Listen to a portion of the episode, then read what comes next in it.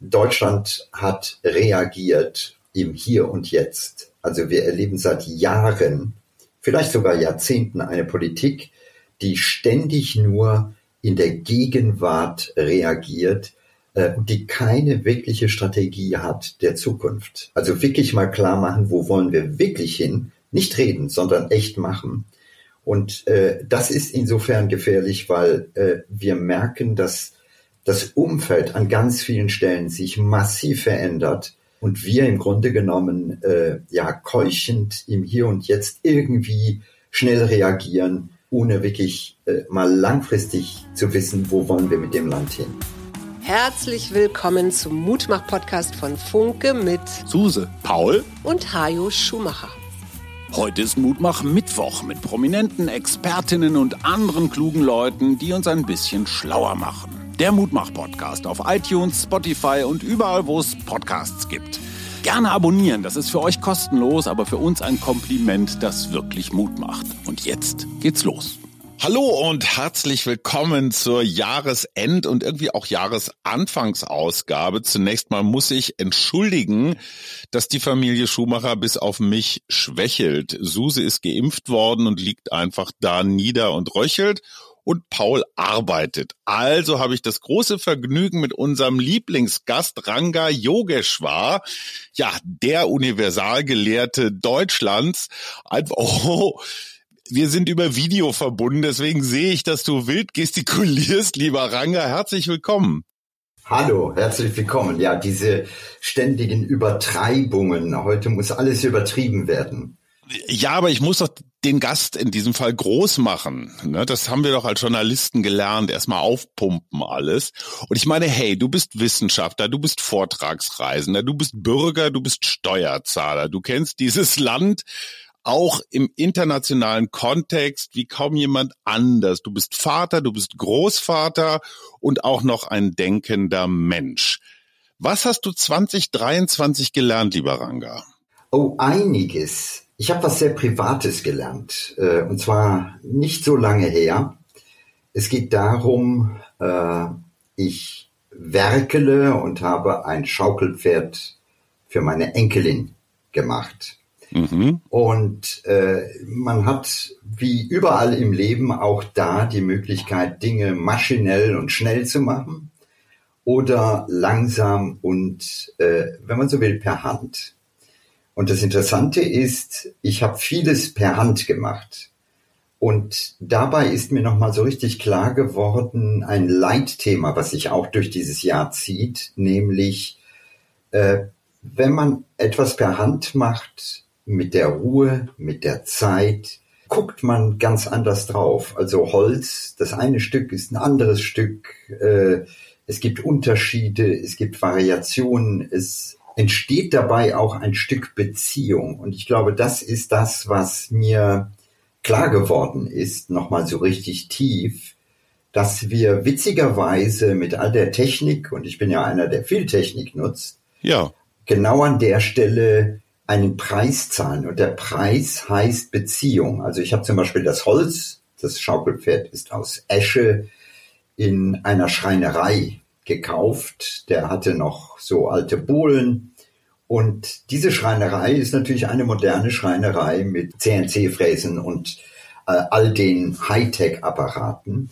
Und äh, im Kern ist es so, du könntest auch irgendwo in eine Werkzeugmaschinenfabrik kommen. Mhm. Und dies, es ist dieselbe Logik, dieselbe Grammatik, derselbe Bildschirm, dieselbe Metrik. Das heißt, die Beziehung zum Werkstoff Holz, die wird reduziert. Ich glaube, das ist so ein Thema, was wir durch alle Zonen haben. Ein, äh, um dir ein aktuelles Beispiel zu nennen, ist äh, eine große Debatte, die in diesem Jahr stattgefunden hat, nämlich künstliche Intelligenz mit dem Aufkommen vor etwas über einem Jahr von ChatGPT, was dann der Öffentlichkeit äh, vorgestellt wurde mit der Möglichkeit, zum Beispiel Bilder zu generieren. Und in diesem Jahr habe ich viele Diskussionen mit zum Beispiel Fotografen geführt. Und ich glaube, überall schimmert eine Überschrift, nämlich es geht nicht um das Produkt, es geht um den Prozess. Also bei KI gucken wir nur aufs Produkt, der Prozess ist unbekannt, Blackbox. Äh, und ich glaube, wir Menschen leben im Prozess, also die Entstehung einer Fotografie, die Geschichte, die unweigerlich damit verbunden ist, die macht das Ganze eigentlich lebendig. Und das gilt eben für die Fotografie genauso, fürs Holz oder für Texte. Also das ist auf deine Frage, was mir in diesem Jahr nochmal so richtig bewusst geworden ist, ist, dass der Punkt, dass wir mehr in Prozessen und weniger in Produkten denken können. Jetzt kann ich aus eigener Erfahrung fürs Jahr 2023 sagen, unser Abiturient, der dieses Jahr ja seine Hochschulreife erreicht hat. Und ChatGPT war noch gar nicht so richtig lange auf dem Markt und es war faszinierend zu sehen, wie diese Oberstufenschülerinnen und Schüler dieses neue Instrument genutzt haben. Zur Abituren, Klausurvorbereitung, was könnte drankommen, bis hin zu entwirf mir eine historische Hinleitung und, und, und. Das heißt, da ging es eigentlich nur um das Ergebnis, aber gar nicht um den Prozess. Was dazu noch kam, ist, dass die Lehrerschaft noch nicht so richtig vorbereitet ist auf diese neuen Möglichkeiten, was macht die künstliche Intelligenz mit den Hirnen unserer Kinder, vielleicht auch mit unseren älteren Hirnen, wenn man einfach so eine Frage eingibt und die wird ja gar nicht mal schlecht, also wenn man dieses Prompten beherrscht, also wie formuliert man die Frage, das Ergebnis ist gar nicht so schlecht. Ja, der Prozess ist uns eigentlich relativ egal. Der dauert ja auch nur ein paar Sekunden, bis das Ergebnis kommt. Was macht das mit unseren Hirnen oder denen unserer Kinder, dieses auf Knopfdruck mal eben schnell? Na, ich glaube zuerst einmal, dass ob das unsere Kinder oder ob wir das selber sind, äh, ich sag mal, du gehörst ja auch zu denen, die Bücher schreiben, die selber schreiben, tue ich auch. Und äh, jeder, der genau das tut, weiß, dass auch da der Schreibprozess ein Reflexionsprozess ist. Also man schreibt was, dann kommen einem die Gedanken, die werden sortiert, die werden auch geordnet das führt dann dazu, dass man im nächsten Schritt vielleicht sogar den Text nochmal ändert. Also mhm. das ist wirklich ein langsames Entstehen. Und genau das ist Denkarbeit. Und äh, wenn eine Maschine jetzt kommt, dann mag es auf den allerersten Blick so aussehen, als sei das Endprodukt ähnlich gut oder schlecht. Aber der Weg dahin ist ein völlig anderer und wir als Menschen sind raus. Und ich glaube, äh, am Ende muss man sich die Frage stellen, äh, worum geht's? Also wenn man es mal ganz überspitzt darstellt, könnte ich ja auch sagen, äh, ja, wir sterben alle eines Tages, also warum nicht jetzt sofort? Weil was soll das dazwischen? Das. Endergebnis ist der Tod. Und ich glaube, genau da äh, ist vielleicht der Kniff zu sagen, nein, der Weg ist das Leben und nicht das Endergebnis. Und der Weg, auch wenn diese Zeilen immer abgedroschen äh, klingen, der Weg ist das Ziel, aber es geht um den Prozess und es geht auch um Beziehung. Auch da, äh, ich gebe dir ein Beispiel, die indische Mathematik, die vedische Mathematik äh, ist so völlig anders als unsere Taschenrechnermathematik, weil in Indien jede Zahl eine Persönlichkeit hat. Also äh, keine Ahnung, ja, die neun äh, hat bestimmte Eigenschaften. Also jedes Produkt der Zahl neun ist zum Beispiel in der Quersumme wieder durch neun teilbar. Also mhm. drei mal neun ist 27 und zwei plus sieben ist neun.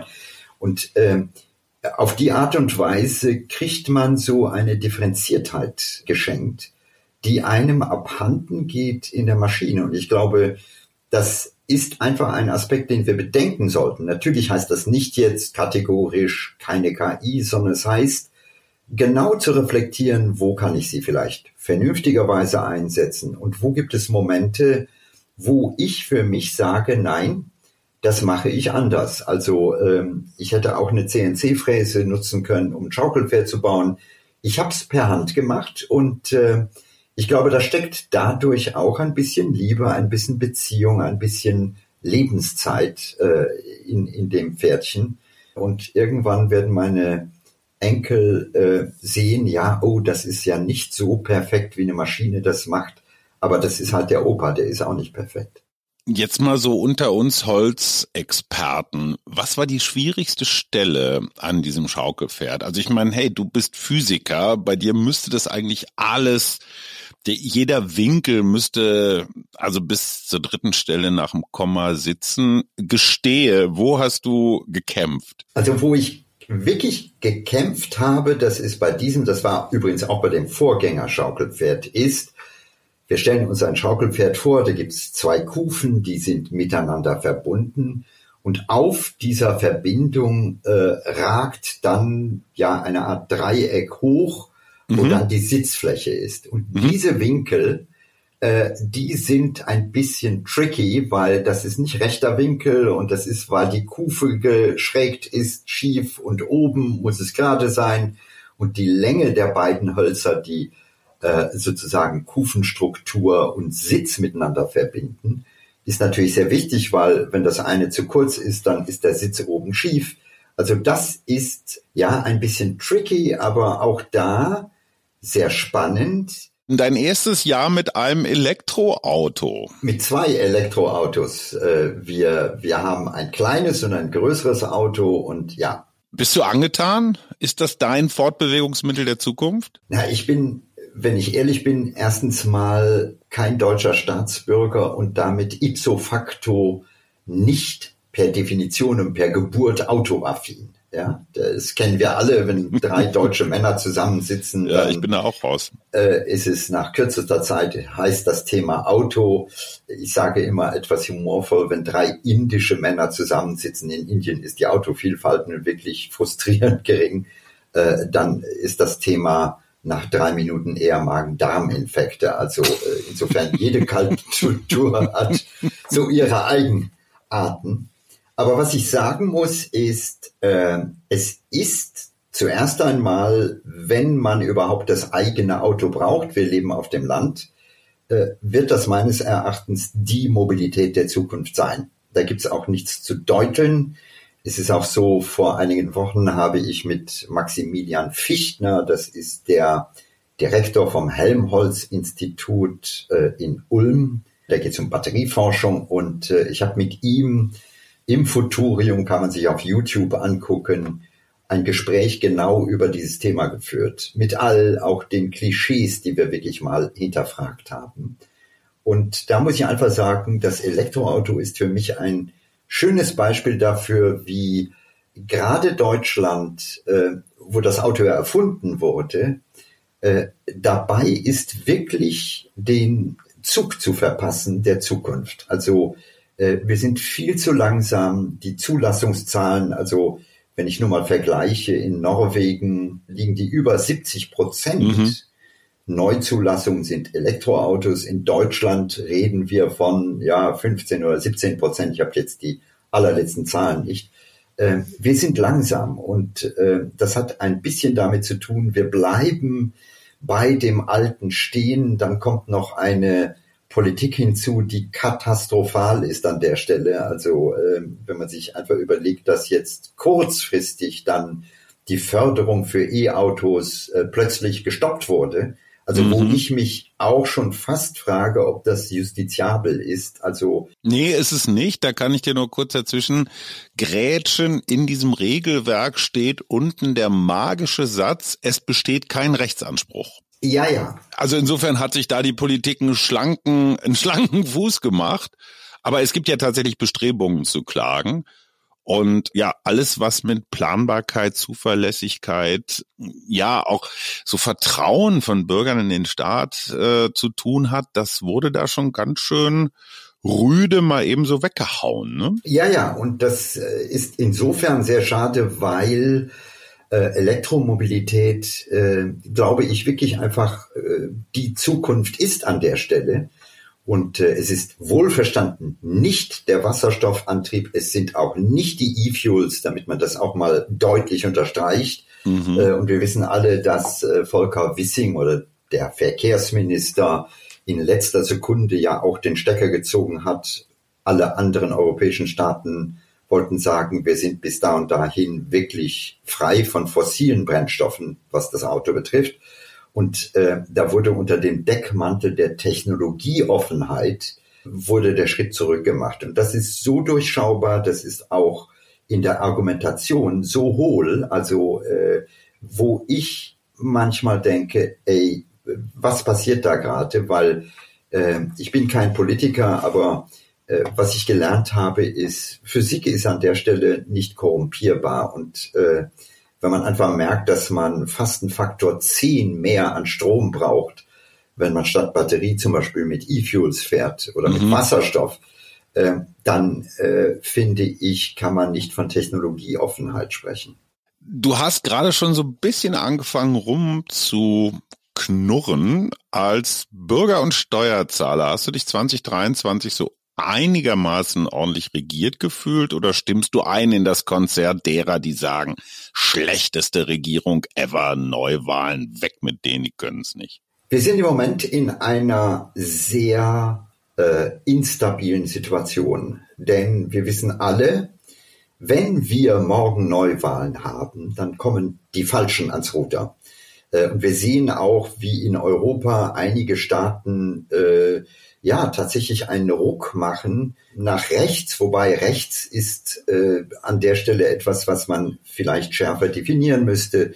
Aber interessanterweise wird man am Ende äh, merken, okay, die haben auch möglicherweise keinen Plan, aber sie zerdeppern viel Porzellan mhm. im Haus der Demokratie.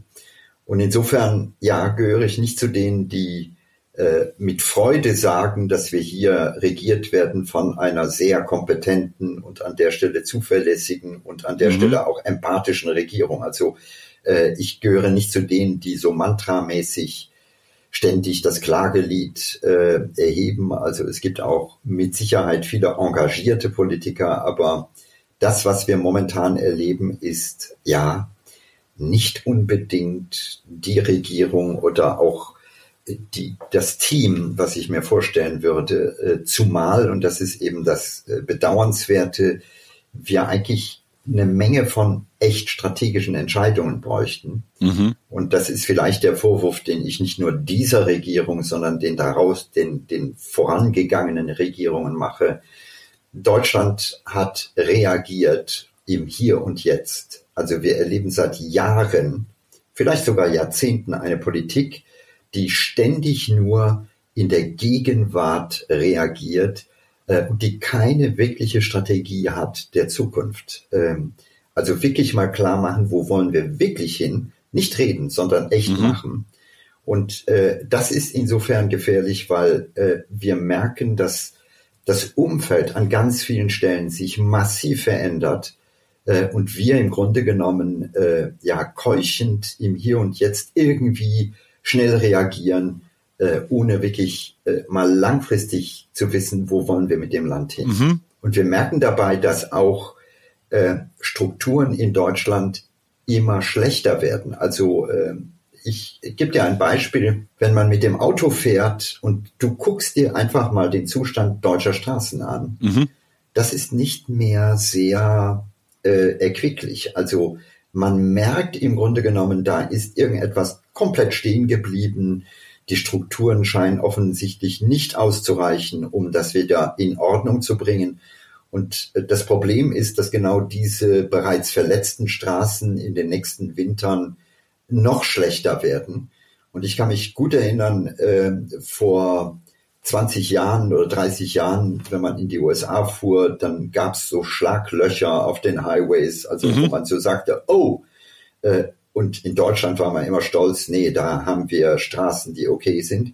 Wir fangen ein bisschen an, äh, ja, an der Stelle zurückzugehen. Und das sieht man überall, das sieht man im Bildungssystem. Äh, wir haben PISA, die Studie gehabt, die allererste 99, 2000 äh, und jetzt die letzte äh, PISA-Untersuchung ist für Deutschland desaströs. Und äh, was für mich das Schlimmste ist, ist, wir kennen das Problem und wir machen nichts dran. Also wir wussten seit 23 Jahren, unser Schulsystem ist so nicht okay. Und statt wirklich proaktiv zukunftsgewandt etwas zu ändern, bleibt alles beim Alten und wir rutschen ab, wir schmieren ab. Also wer heute noch behauptet, in Deutschland könne man Mathematik oder so lernen, der solle sich diese Untersuchung anschauen, denn äh, mhm. die belegt, wie schlecht wir geworden sind. Aber es ist ja nicht so, dass in den letzten 20 Jahren kein Geld ins Bildungssystem geflossen wäre. Also hier in Berlin liegen angeblich noch mehrere tausend Tablets äh, original verpackt in irgendwelchen Lagerhallen. Die hatte man für Covid-Zeiten angeschafft, fürs digitale Remote-Lernen. Ja, und dann war die Pandemie irgendwann vorbei. Und das zeigt natürlich ein bisschen so den Stil. Man denkt, wenn man jetzt die technische Ausstattung hier und da verbessert, dann geht's den Kindern und der, dem Bildungsstandort Deutschland besser. Aber es scheint keine Frage von Geld und Technik zu sein. Doch, es ist natürlich auch eine Frage von Geld. Äh, man hat mal zusammengezählt, dass wir alleine in Deutschland einen Investitionsrückstau bei Schulen haben in der Größenordnung von 30 Milliarden. Also jetzt die Gebäude praktisch, die Schulhäuser. Mhm. Na klar, ich meine, jeder, der uns zuhört, der hat vielleicht Kinder, er geht in die Schule und er sieht den Zustand. Äh, und da muss man einiges tun. Das wissen wir auch schon seit vielen, vielen Jahren. Und dann kommt natürlich die dahinter gelegene Haltung dazu. Und das ist das, wo ich äh, mir manchmal ein bisschen Sorgen mache, weil Deutschland war in der Kultur sind wir vielleicht nicht die, äh, wir gewinnen nicht den Humorpreis ja, in Europa äh, oder den Preis für Lässigkeit, aber Deutschland war immer zuverlässig. Also man mhm. wusste immer, in Deutschland funktioniert alles, wenn was organisiert wird, klappt das und äh, wir sind zuverlässig. Was wir jetzt so langsam erleben, ist, die Zuverlässigkeit bröckelt massiv. Also die Bahn ist genauso verspätet wie äh, die, die Autobahnbaustellen und, und, und, oder Schulsystem. Aber wir haben noch lange nicht eine italienische Haltung oder eine ja, griechische Mentalität. Und das ist dann irgendwann etwas, wo ich mich frage, also dieses immer noch auf dem hohen Ross der Zuverlässigkeit, Genauigkeit, äh, der bürokratische Anteil. Ja, die Deutschen wissen alles sehr genau. Und auf der anderen Seite äh, wird nicht geliefert. Das, äh, das muss sich irgendwie drehen. Du redest ja auch häufiger mit Politikerinnen und Politikern. Was ich im vergangenen Jahr immer wieder gehört habe, war dieses, na ja, wenn man das jetzt alles einmal neu machen könnte, also egal ob das die Bahn oder das Bildungssystem ist, also from the scratch, von Null an, dann wäre es wahrscheinlich einfacher und billiger als ein System, nehmen wir zum Beispiel die Deutsche Bahn, das seit über 100 Jahren fährt und wo du dann uralte analoge Techniken und jetzt sehr digitale Techniken hast, das irgendwie zusammenzufummeln oder zu reformieren, ist der größere Aufwand als der Neubau. Also haben wir durch unsere 100 Jahre Wohlstand, die wir jetzt hinter uns haben, so ein Stadium der nicht mehr Reformierbarkeit erreicht? Du sprichst einen ganz wichtigen Punkt an und das ist, wir waren immer eine Kultur in gewisser Weise der Stabilität, ja, mhm. des Beharrens, des Festgeschriebenseins. Und jetzt brauchen wir eine Kultur des ständigen Wandels. Und es gibt bestimmte Länder, die sind darin schneller und besser. Eine Ursache ist, den Punkt hast du angesprochen, die Tatsache, dass Länder, wenn sie eher von Null anfangen, direkt vieles besser und anders machen können. Aber das alleine reicht nicht aus, denn wir haben auf der anderen Seite auch Länder, in denen die Eisenbahn seit vielen Jahren fährt. Also ich mhm. nehme mal die Schweiz, ja. In der Schweiz fährt die Bahn auch. Äh, ich glaube, die Schweiz hat, was die Rahmenbedingungen mit Schnee und Frost und so weiter betrifft, äh, vielleicht noch ein paar Herausforderungen mehr. Ist auch ein bisschen kleiner, muss man fairerweise sagen. Und die kriegen das hin. Naja, das, das äh, Argument klein lasse ich ehrlich gesagt nicht so gelten, weil äh, das ist so ein K.O.-Argument. Und ich frage mich immer, äh, was heißt das wirklich? Also klein wenn man alles zentral in einer alten Struktur regeln möchte, dann ist Größe vielleicht wichtig. Wenn man aber hingeht und an der Stelle auch überlegt, wie kann man flexible Strukturen bauen, die auch, wenn Deutschland mehr Einwohner hat als die Schweiz, trotzdem dafür sorgen, dass schnell Dinge gleichzeitig passieren, äh, dann ist Größe, glaube ich, nicht unbedingt äh, das Argument. Also äh, Okay. Ich glaube, wir, wir müssen einfach Hausaufgaben machen und ähm, an der Stelle ist die spannende Frage, schaffen wir es aus einer, ich sag mal, sehr starren Kultur der Vergangenheit mit all den positiven Konnotationen wie Zuverlässigkeit mhm. und so weiter, zu springen in eine neue Kultur, die Flexibilität, die Veränderung im Programm, in den Genen trägt. Denn genau das ist ja das Problem. Wir haben eine Verwaltung, die nicht reformierbar ist. Also wer irgendwas anderes behauptet, äh, der müsste mir das belegen. Denn was wir einfach sehen, ist, dass seit vielen, vielen Jahren in Deutschland das Thema Bürokratieabbau, das Thema Beschleunigung von Prozessen und alles mhm. das, obwohl wir das Defizit erkennen, sind wir offenbar als Gesamtnation nicht in der Lage, ja, einen Phasenübergang hinzukriegen und zu sagen, wir machen das jetzt echt anders. Was resultiert daraus? Damit bin ich bei deinem Punkt. Ja, wenn man Pech hat, äh, Deutschland hat sich immer nach Katastrophen reformiert, aber das kann nicht die einzige Alternative sein. Lass uns doch mal wohlwollend ins neue Jahr gucken. Nein, wir reden nicht über die Fußball-Europameisterschaft, weil die dir, ich vermute mal, herzlich egal ist. Ja, ich bin kein, ich bin kein Fußballfan. Natürlich, wenn sie läuft, äh, werde ich mir äh, das eine oder andere Spiel angucken. Äh, und wer weiß, vielleicht gewinnt so wie bei einer der letzten Fußballmeisterschaften war Griechenland plötzlich der Gewinner. Das war ja. Griechenland. Griechenland war fantastisch. Ich habe ja, das Spiel in in Kenia gesehen. Toll. Äh, äh, Rehakles, genau. Otto Rehage äh, wurde unsterblich als Rehakles. Ähm, lass uns über die amerikanischen Wahlen sprechen. Da stehen zwei Herren im fortgeschrittenen Alter. Ich dachte, wir sind das eigentlich schon, aber es könnten unsere Väter sein. Also mit Donald Trump und Joe Biden steht da eine Auswahl für die Bürgerinnen und Bürger bereit, wo man sich denkt, huch, das ist alles, was dieses große Land zu bieten hat an Personal. Hast du schon so leichte Trump-Déjà-vu-Panik? Zieht der diesmal richtig durch? Schluss mit NATO und so? Na, was wir erleben, und das sieht man ja nicht nur in den USA, man sieht es auch in europäischen Staaten, Unsere Gesellschaften, wir werden konfrontiert mit einer enormen Zeit des Umbruchs, wo Dinge sich schnell verändern. Umbruch nicht nur technologisch, zum Beispiel durch KI, sondern auch geopolitisch, dadurch, dass wir einfach erleben, wie andere Nationen, Südostasien, China, Indien, wirklich boomen. Also äh, die, die Karte äh, unseres Planeten hat sich an der Stelle verändert. Und äh, wir merken alle, wir kommen ans Ende von einer langen Ära von vielleicht 400 Jahren äh, Kolonialisierung, 400 Jahren Europazentriertheit, 400 Jahren, wo wir äh, auf einem sehr hohen Ross äh, auf die andere Welt guckten und sie sogar als dritte Welt bezeichneten. Also äh, wir waren the greatest. Und jetzt kommt plötzlich ein Land wie China oder Indien, und die zeigen, es geht anders. Sieht man überall. Wir haben vorher mhm. von Elektroautos gesprochen. Die inzwischen wahrscheinlich besten Elektroautos werden in China gefertigt, nicht mehr in Deutschland. Und preiswertesten dazu, nicht? Also das ist ja für die deutsche Automobilindustrie auch eine echte Herausforderung.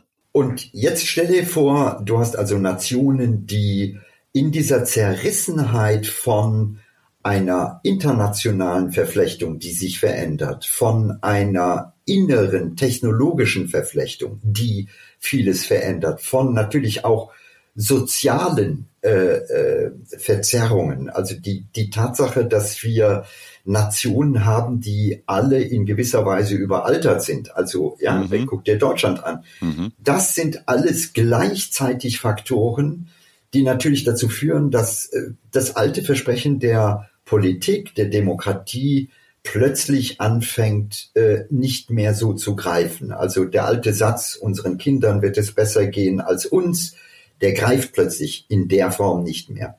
Und jetzt sieht man eine Art von Reaktion in ganz vielen Kulturen, in ganz vielen Nationen, äh, wo die alle irgendwie zurück wollen. Und das ist genau das, was man sieht. Äh, in Frankreich sieht man die Tendenz, natürlich in Italien, in aber eben auch in den USA. Es ist also nicht der Einzelfall, sondern es ist so dieses Aufbäumen zu sagen, hey, wir, wir wollen doch nicht dahin, wir wollen wieder zurück, back to make America great again, äh, zu Nationen, die als die Fahnen wehten, noch ja äh, ein großes Versprechen beinhalteten. Und jetzt haben wir äh, Angst vor dem Verlust und den merken wir. Das werden wir womöglich auch bei drei Landtagswahlen im kommenden Jahr zu spüren kriegen. Dreimal im Osten, Sachsen, Thüringen und Brandenburg. Überall ist die AfD an der Spitze. Ich glaube, es ist in Sachsen, wo sie auch schon deutlich vor der CDU liegt. Das heißt gar nicht mal auszuschließen, dass in drei Landtagswahlen die AfD vorne liegt. Wie gehen wir damit um? Also sind das die Feinde der Demokratie, die wir unbedingt ausgrenzen müssen, weil sie die Demokratie abschaffen wollen, siehe Verfassungsschutzberichte, oder kommen wir gar nicht umhin? Wir haben das äh, Oberbürgermeisterwahl in Pirna, wir haben es bei Landräten und so weiter gesehen. Ist das ein, ein neues Normal mit dieser AfD, wie wir es ja in Italien, Österreich, Frankreich durchaus erleben? Also äh, ich glaube, dass nicht jeder, der AfD wählt, mhm. implizit äh, ein Rechter oder ein Nazi äh, ist. Also es gibt in der AfD bestimmt auch einige, äh, die sind indiskutabel für mich. Aber was sich hier ausdrückt, ist in gewisser Weise auch der Frust der Alternativlosigkeit. Also was mhm. wir ja gleichzeitig merken, ist, das alte politische Konzert, was ja in der Regel, wenn wir ein paar Jahre zurückgehen, aus sehr dominierenden Parteien bestand, die großen Volksparteien, die sind alle geschrumpft. Mhm. Äh, es wird heute nicht mehr möglich sein, dass eine Partei die absolute Mehrheit hat, äh, sondern es fragmentiert sich. Und jetzt kommt das große Problem auch hier. Es fragmentiert sich und die Grammatik ist immer noch stecken geblieben in den alten Zeiten von Volksparteien. Das heißt, man ist nicht in der Lage, wirklich äh, auch zu verstehen, wie baut man Kompromisse, wie bringt man so Argumente ein, wie löst man möglicherweise diese Art von Parteizwang, mhm. die natürlich noch vor zwei Jahrzehnten vielleicht eine gewisse Sinnhaftigkeit hatte, aber die heute sich auflöst. Und genau da merken die Menschen, ja, irgendwo fehlt da etwas. Und dann gibt es eben viele, die wünschen, die machen die Augen zu und sagen, ich will, dass alles wieder so ist wie früher. Und dann machen sie den Fehler und die einzigen, die dann noch da stehen, sind eben eine AfD. Ich glaube, das ist so eine Phase, äh, wo es reingeht in, ja, ein, eine Verunsicherung. Und für mich steht ganz groß darüber nicht der völlige Rechtsruck Deutschlands oder anderer Nationen, sondern die ganz große Verunsicherung durch diesen ganz großen Umbruch, den wir nun mal alle erleben. Du hast einen ganzen Stall voll Töchter, die alle, kann man sich ja vorstellen, im Hause Yogeshwar ist man natürlich wohl geraten. Man kriegt einen Fundus mit. Und ich äh, erfahre bei meinen beiden Söhnen ein Phänomen, das ist mir neu. Beide sagen, sie könnten sich auch vorstellen, irgendwo anders in der Welt zu leben und zu arbeiten. Das heißt, der Standort Deutschland, wenn der jetzt immer ungemütlicher wird, immer älter, immer rechter, dann sind unsere Kinder womöglich mobiler noch, als ich das zumindest in meiner Jugend war, weil für mich war immer klar, naja, ich will in Deutschland bleiben. Aber merkst du diese Tendenzen bei deinen Kindern auch, dass die sagen, oh komm ey, dieses Deutschland ist ja doch ein bisschen altmodisch lahmarschig. Wir können uns auch irgendwo anders in Europa, in den USA niederlassen? Na, ich, also teilweise ja, wenn man genau hinschaut. Meine jüngste Tochter äh, hat Neuroscience studiert, war auch in, in England, war auch in Kalifornien, äh, also die kennt einfach auch andere, ja, großartige Hochschulen. Äh, und die sagt einfach, Leute hier in Deutschland, das ist einfach viel zu lahm. Das ist, äh, bis da ein Antrag ausgefüllt wird, ja, mhm. vergehen, vergeht zu viel Zeit. Äh, und das ist sinnlose Zeit. Äh, also da merke ich sehr klar, dass es so eine Tendenz gibt zu sagen, also wenn ich beruflich, und zwar nur beruflich nachdenke, dann ist Deutschland möglicherweise immer weniger attraktiv. Auf der anderen Seite ist es so, ich glaube, dass der Beruf alleine nicht ausschlaggebend ist, sondern es geht ja um Kultur, es geht ja um Verwurzelung, es geht ja um eine Sprache und die Liebe zum Brot und keine Ahnung, ja, alles das, was Deutsche so ausmacht, das ja. von mir aus. Äh, und äh, ich glaube, da gibt's nicht so die Alternative, jetzt sofort zu sagen, okay, wir ziehen aus. Aber die Option an der mhm. Stelle, die ist da und ich kann mich gut an eine Debatte erinnern, die ist interessanterweise schon etwa 20 Jahre alt, äh, wo ich, da, damals war es Manager von Siemens, und wir sprachen über die Entwicklung und einer von denen sagte, na ja, dann wird es irgendwann so sein, dass die Deutschen ins Ausland gehen, um arbeiten zu müssen. Also das, was wir bei anderen völlig normal finden. Also wir reden ja ständig von Fachkräftemangel mhm. und unterstellen damit, ja, wir brauchen andere und die verlassen ihre Heimat. Aber dass das uns mal betreffen könnte, dass möglicherweise irgendwann auch hier Menschen sagen, also äh, um eine Perspektive in dem oder dem Fach zu haben, was ich habe, muss ich dieses Land verlassen. Das ist natürlich ein Denken, was es äh, bis dato nicht gab. Aber das ist eben das Aufbrechen eines, wenn ich so will, einer europazentrierten Kultur der Vergangenheit, die in den nächsten Jahren natürlich massiv äh, sich verändern wird. Also wo andere Länder da sind, die durchaus auch lebenswert sind. Also wo man einfach merkt, wir haben nicht das Monopol, es gibt noch andere, die sind ganz gut. So würde ich es vielleicht formulieren. Du hast, obwohl ich dich gar nicht danach gefragt habe, aber war natürlich klar, weil es eines deiner Lieblingsthemen ist, am Anfang schon über KI gesprochen.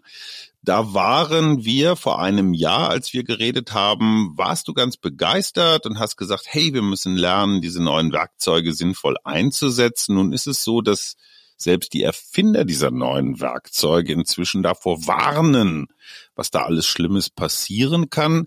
Ist das eine Marketingmasche, weil die einfach auf ihre tollen Programme aufmerksam machen wollen? Oder teilst du inzwischen diese Befürchtungen, dass die uns irgendwann regiert, regieren wird, diese KI? Na, wir haben sozusagen mehrere Zeithorizonte, die wir betrachten müssen. Äh, und damit gekoppelt Chancen, aber eben auch Risiken. Äh, der eine ist der eher kurzzeitige Zeithorizont, wo wir einfach merken, durch KI verändert sich sehr schnell irgendetwas. Konkretes Beispiel, Fotografen, die ja auf einmal mhm. dastehen und sagen, wow, äh, zumindest viele, die kriegen keinen Job mehr, weil das, was sie vorher gemacht haben, kann durch KI ersetzt werden. In ähnlicher Weise auch in anderen Berufsgruppen. Das ist per se schon ein Risiko. Warum? Weil in sehr kurzer Zeit massive Veränderungen kommen. Und das ist immer ein, eine Zeit der Instabilität. Da muss man lernen, mit umzugehen. Also das ist die erste Herausforderung. Die zweite ist, wir kommen, wenn wir ein bisschen weiter denken, äh, an den Punkt, wo KI im Wesentlichen von wenigen Firmen in, ich sage mal, zwei Ländern äh, gemacht wird, nämlich USA und China. Und diese KI umfasst so viel, dass man fragen muss, Leute, begeben wir uns da nicht in irgendeine besondere Abhängigkeit, die vielleicht übermorgen zu einer Katastrophe führt. Wir haben ja gerade gelernt im äh, Konflikt in der Ukraine, dass die Abhängigkeit von Energie, von Gas äh, möglicherweise missbraucht werden kann. Mhm. Wir müssen uns in Zukunft klar machen, dass auch digitale Abhängigkeiten, dass auch Prozessabhängigkeiten äh, etwas Ähnliches bewirken können. Und das klingt jetzt ein bisschen theoretisch, aber äh, wenn du dir vorstellst, dass eine Trump-Partei kommt, dass eine Trump-Partei irgendwann anfängt zu poltern, auch global, mhm. und irgendwann sagt, okay, America first und Europa kriegt das nicht, äh, das ist schon eine Achillesferse, äh, wo, wo Europa nicht sehr gut da steht. Also das ist sozusagen die, die zweite Stufe. Und die dritte Stufe ist dann die, wo wir äh, wirklich langfristig drüber nachdenken, was passiert, wenn wir eine Technologie haben, die das allererste Mal in der Geschichte der Menschheit eine, ein Potenzial der Selbstverstärkung hat. Also was meine ich damit? Die nächste KI wird maßgeblich von der jetzigen KI mitbestimmt. Also mhm. Es ist sozusagen ein Kreislauf, der sich selber verstärkt. Gilt nicht nur für die Software, gilt sogar mhm. für die Hardware, also die Chips, die zum Beispiel benötigt werden für diese schnellen Rechnungen, die werden auch mit Hilfe von KI optimiert. Also da gibt es ein Potenzial, und da muss man immer hellhörig werden, sobald etwas sich selber verstärkt, äh, riecht der Physiker das exponentielle Wachstum. Und das ist natürlich äh, etwas, wo wir einfach noch nicht wissen, wo führt das hin. Also äh, zudem Sprache auch Bestandteil der KI ist. Also die Tatsache, dass erstmalig eine Maschine ein Narrativ entwickelt, äh, das ist eine neue Qualität. Also bisher war alles äh, was wir an Narrativen hatten, also Religion, die Idee von Europa, Demokratie, das sind ja alles Geschichten. Aufklärung. Aufklärung, ja. das stammt vom Menschen. Aber jetzt kommen wir erstmalig in eine Phase, wo eine Maschine in der Lage ist, eigene Geschichten zu entwickeln.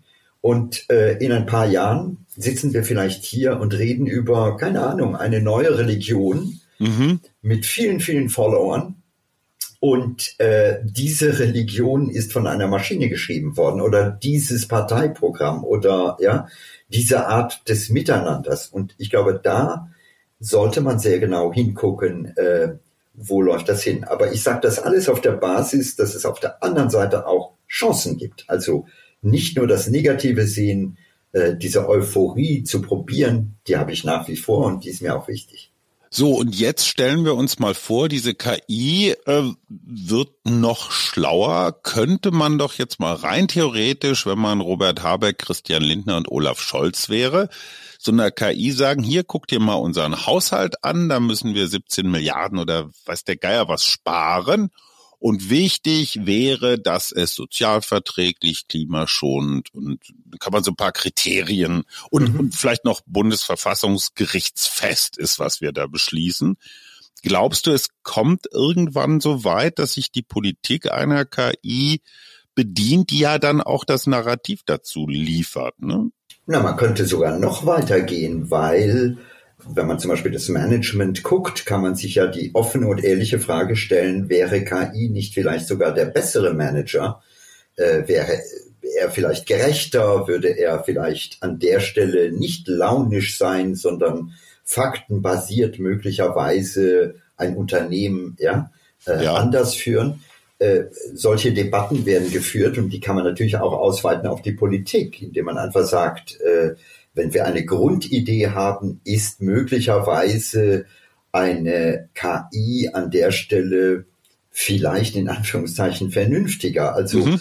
äh, ich glaube nicht, dass eine KI äh, irgendwann gesagt hätte, wegen Technologieoffenheit steigen wir aus aus mhm. äh, dem, dem äh, CO2-Verbot oder dem, dem äh, Verbrennerverbot in europäischen Städten. Ich glaube, da wäre es diese Portion Rationalität, Fairness, Transparenz, die vielleicht dazukommen könnte. Aber auf der anderen Seite ist das ja nicht alles. Ein Land zu führen, ein Unternehmen zu führen, heißt auch, mit ganz vielen nicht rationalen Faktoren umzugehen. Also wirklich zu überlegen, was sagt der Bauch, wenn er denn hoffentlich gut ist? Ähm, Gerd Gigerenzer, ein bekannter Wissenschaftler, saß äh, am, am Max-Planck-Institut für Bildungsforschung. Der hat mal eine ganze Analyse gemacht über mhm. Manager und hat untersucht, wie fällen die Entscheidungen. Und jeder würde denken, ah, die fällen Entscheidungen auf der Basis von vielen Excel-Tabellen. Mhm. Und mitnichten. Äh, ganz viele Entscheidungen werden aus dem Bauch gefällt. Und das ist äh, zuerst einmal ein bisschen verwerflich, man hofft immer, dass der Bauch zumindest okay ist. Mhm. Aber dahinter ist eben die, die extreme Komplexität, die uns Menschen ausmacht, wo ganz viele Nuancen mit einspielen in eine Entscheidung. Das kennt jeder von uns. Wir entscheiden eben nicht nur auf der Basis von Fakten und Zahlen, sondern da kommt irgendwas anderes noch dazu. Und ich glaube, das äh, dürfen wir nicht unterschätzen. Das heißt, KI als Tool vielleicht, das wird sowieso überall eingesetzt werden, aber als Entscheider von wichtigen Lebensfragen, ich habe da meine Zweifel. Sag zum Schluss, äh, das neue Jahr 2024, hast du dir was vorgenommen? Wirst du dich persönlich technologisch aufrüsten? Gibt es irgendwelche Forschungsgebiete, wo du dich im kommenden Jahr austoben wirst? Was reizt dich? Es ist ein bisschen bei mir so wie der Roman von Marcel Proust, à la recherche du temps perdu, also auf mhm. der Suche nach der verlorenen Zeit. Und äh, ich habe mir für nächstes Jahr Zeit verordnet, Zeit über viel nachzudenken, Zeit Dinge zu erleben. Ich habe in diesem Jahr mit einem Freund äh, extrem wunderbar lange Fahrradtour über die Alpen durch Italien. Zeit, einfach äh, Quality Time. Und ich glaube, das ist äh, das Wichtigste. Technologisch aufrüsten. Ich nutzte Technik so wie wahrscheinlich viele anderen auch. Äh, aber es ist für mich im Wesentlichen der Fokus auf, was ist wichtig, äh, das ist mein Ziel für 2024. Mein Ziel dabei ist nicht die Antworten zu geben, sondern die richtigen Fragen zu stellen, mich auf die Suche nach den wirklich richtigen und wichtigen Fragen zu setzen. Und im Auftrag meiner Frau stelle ich jetzt die wie immer aufregende Schlussfrage. Was macht dir Mut für die kommenden zwölf Monate wenigstens? Ach, was mir Mut macht, sind die ganzen Menschen. Also äh, äh, es ist ja so, wir, wir reden viel, wir klagen. Wir haben auch in diesem Podcast viel geklagt. Aber auf hohem Niveau. Aber das ist das, was medial hin und her geschoben wird. Aber äh, es gibt für mich sind es die Menschen, es sind die jungen Menschen, es sind die älteren Menschen. Äh, es ist der Moment, wo man von der Rolle zum Menschen äh, übergeht. Äh, mhm. Und da muss ich einfach sagen, äh, es gibt so viele tolle Menschen, es gibt so viele Menschen, die das Herz am richtigen Fleck haben, äh, die sich engagieren, über die wenig berichtet wird, aber die äh, ja einfach auch ruhig, still, aber sehr freundlich, sehr offen äh, weitermachen. Und ich glaube, das ist das Menschenbild, ähm, was der Realität entspricht und nicht das Menschenbild des Streits, der Gehässigkeit, äh, des Konfliktes, der Polarisierung. Äh, das findet man in Medien, aber ich glaube, in der Realität, das ist das, was ich erlebe, äh, sind es die Menschen und die machen mir Mut. Und ich glaube einfach, wir sind alle ja in dieser auf dieser wunderbaren Reise und nachdem wir jetzt viele Jahre ja durch ruhige Gewässer gefahren sind, wird es jetzt ein bisschen stürmischer. Aber das heißt ja nicht, dass wir dann aufgeben, sondern dann sind wir vielleicht noch viel mehr gefordert. Und ich kann nur ganz persönlich sagen, die letzte Dreiviertelstunde mit dir hat eines bewirkt, dass ich nämlich aus der, naja, so dieser üblichen Grummeligkeit jetzt schon wieder, ich finde diesen Ausblick so, hey, es sind die Menschen mit ihren Ideen, mit ihren Energien, die uns nach vorne bringen und auch der Austausch mit denen. Und ich glaube, der Hinweis ist auch ganz wichtig. Ich weiß nicht, ob es jetzt 60, 70 oder 80 Prozent sind, aber es gibt tatsächlich sowas wie eine schweigende Mehrheit, die eigentlich ganz vernünftig ist, die diesen Laden zusammenhält. Wenn ich mir die ganzen Menschen angucke, die jetzt auch über die Weihnachtsfeiertage ihre Pakete anständig ausgeliefert haben, irgendwo im Service arbeiten für Mindestlohn. Da sind ganz, ganz viele wunderbare Menschen dabei, die nicht alle nur die Sozialkassen plündern oder sonst irgendwie böse sein wollen. Und äh, das das teile ich total von dir, denen eine Stimme zu geben, denen ein Ohr zu geben und da auch so einen Zusammenhalt irgendwie zu fördern. Das ist so eine, ja, sch schwer messbare Aufgabe, aber die kann jeder einfach nur durch sein Alltagsverhalten erfüllen. Es ist ein bisschen so wie mein Freund Jean Pütz, der hatte früher eine Fernsehsendung, die hieß Hobbythek. Und, ja, wer äh, kennt sie nicht? Ich meine, die wird heute noch auf YouTube verkultet. Und äh, da gab es einen Leitspruch, den fand ich sehr gut, nämlich schalt mal ab und knips dich an. Mhm. Und das ist genau das, was wir manchmal tun müssen. Wir müssen mal abschalten von all diesen Informationsströmen, die äh, ja immer nur negativ, immer nur das Schlechteste, immer nur dystopisch und mhm. knips dich an, auch im Sinne von, guck mal wirklich, wer da ist. Äh, geh mal durch eine Stadt, rede mal mit Menschen und dann merkst du, äh, ja, das ist anders, das ist äh, an vielen Stellen auch warmherzig und froh und schön. Äh, also insofern äh, sollten wir da auch äh, keinesfalls negativ aus diesem Jahr in das neue Jahr hineingehen. Der gute Vorsatz für 2024. Unser, auch wenn er es nicht hören will, Lieblingsuniversalgelehrter Ranga Yogeshwar sagt, knipst euch an für 2024. Finde ich ein großartiges Motto. Lieber Ranga, ganz herzlichen Dank. Wieder viel gelernt. Ja, vielen Dank auch und äh, auch dir, auch euch einen ruhigen Jahresausklang und ein freudiges Jahr voller Erfüllung, ein Jahr 24, äh, das bestimmt cool werden wird. Und wir nehmen uns die Zeit. Vielen Dank, lieber Ranga Yogeshwar. Tschüss. Yes. Ciao. Das war der Mutmach-Podcast von Funke. Jeden Montag, Mittwoch, Freitag ganz frisch. Unterstützt uns bei steady.fm folgt uns auf Instagram oder hinterlasst gerne eine nette Bewertung. Wir hören uns.